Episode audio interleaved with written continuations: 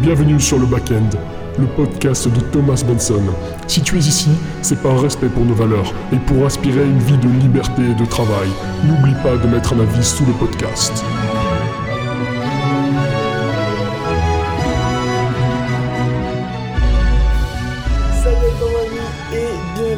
Cet épisode de podcast. J'espère que tu vas bien, sincèrement. Euh, ça va super. Moi, si jamais tu te le demandes, on sait jamais. Peut-être que oui, peut-être que non. C'est la question. Aujourd'hui, on parle d'un sujet important qui est beaucoup revenu. Euh, pas tant que ça sur les utilisateurs du podcast, mais plutôt euh, dans ma communauté, les gens actifs, les gens que, que j'accompagne, etc.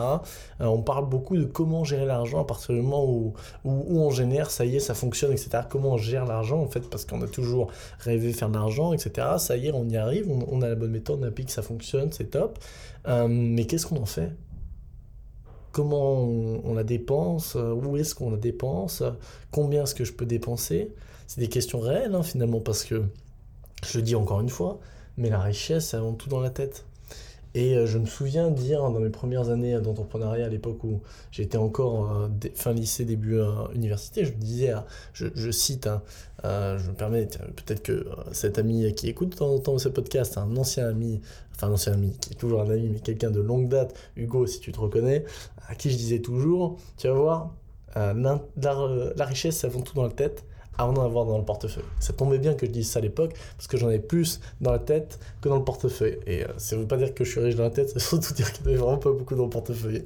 Et donc, euh, et donc je lui disais ça, et, j'en étais persuadé, parce qu'en fait, la différence, c'est dans la gestion financière, dans la gestion du temps, euh, des actifs, etc. Et c'est-à-dire que si demain, on, rend, on, on, change des choses, on rend un pauvre riche en lui donnant d'un coup des millions et un riche pauvre en lui enlevant zéro. Si vous revenez dans 5-10 ans, le pauvre sera redevenu pauvre et le riche sera redevenu riche. Parce que c'est avant tout dans la tête. Donc ça c'est le sujet, c'est le préambule. Ce qui est important, avant d'entamer là-dessus, c'est que tu mettes un avis sur ce podcast. Et oui, tu connais la musique. Non mais oui, mais je n'arrête pas avec ça. Je veux des avis. Oh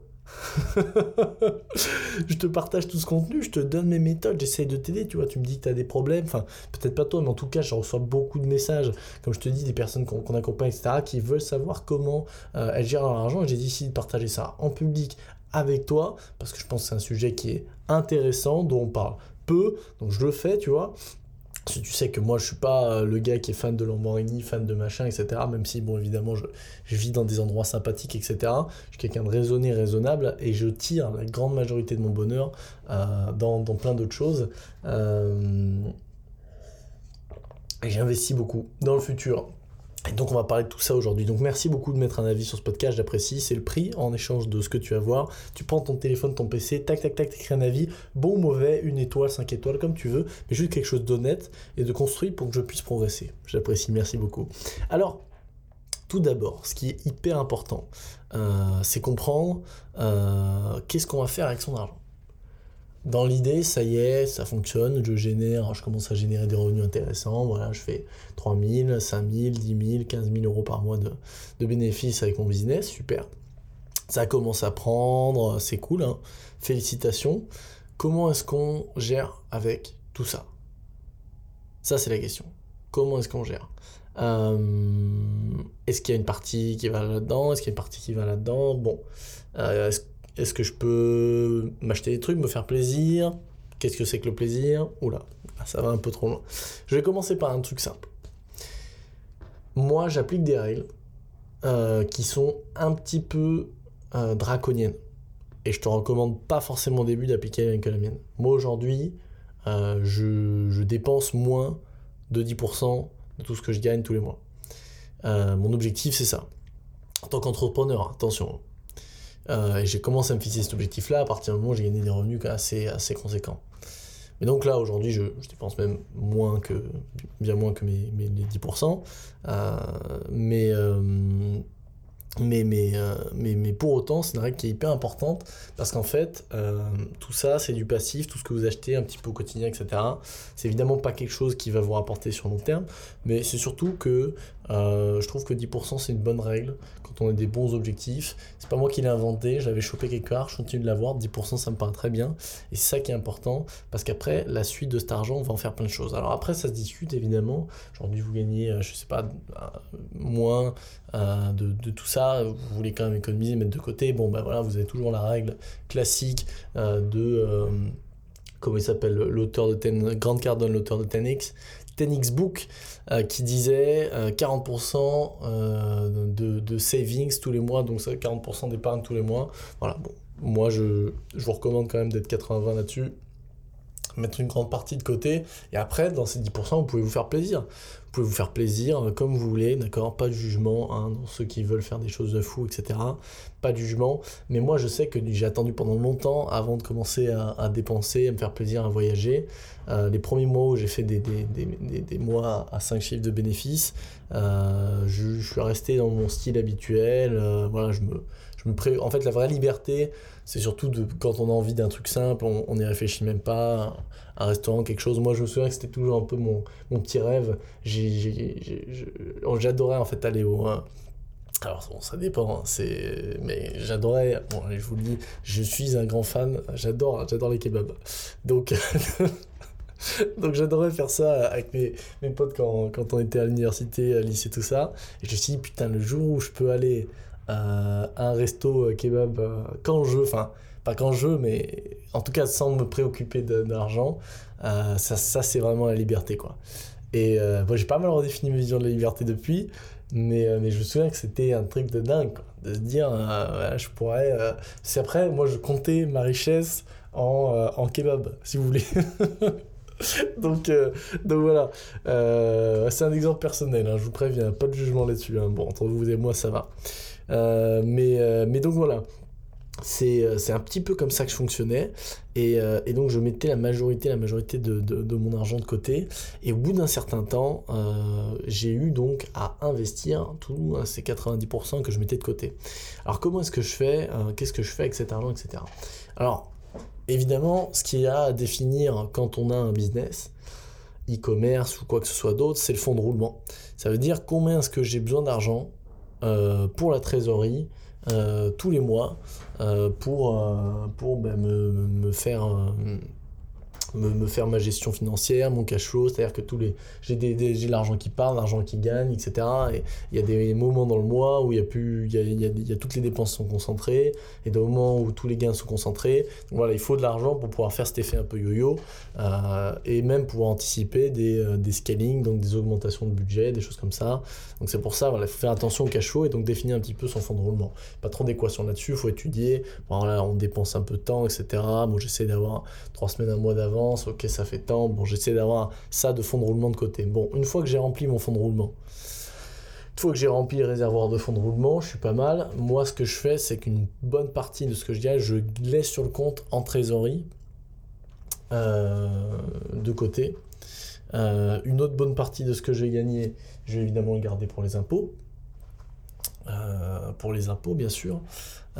et puis le reste, ça va partir en investissement ça partir en investissement. Donc demain, vous êtes micro-entrepreneur, euh, la, question à se poser, c'est à partir de quand est-ce que c'est intéressant d'investir, etc.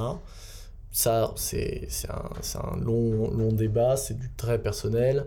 Moi, euh, c'est dur de, faire. Un, on va pas faire un cours d'investissement ici maintenant, mais effectivement, il faut savoir gérer, euh, son, son, pognon et pas avoir la débilité de tout le cramer et investir assez rapidement, que ce soit dans l'immobilier. Hein, on peut investir dans l'immobilier avec très très peu d'argent.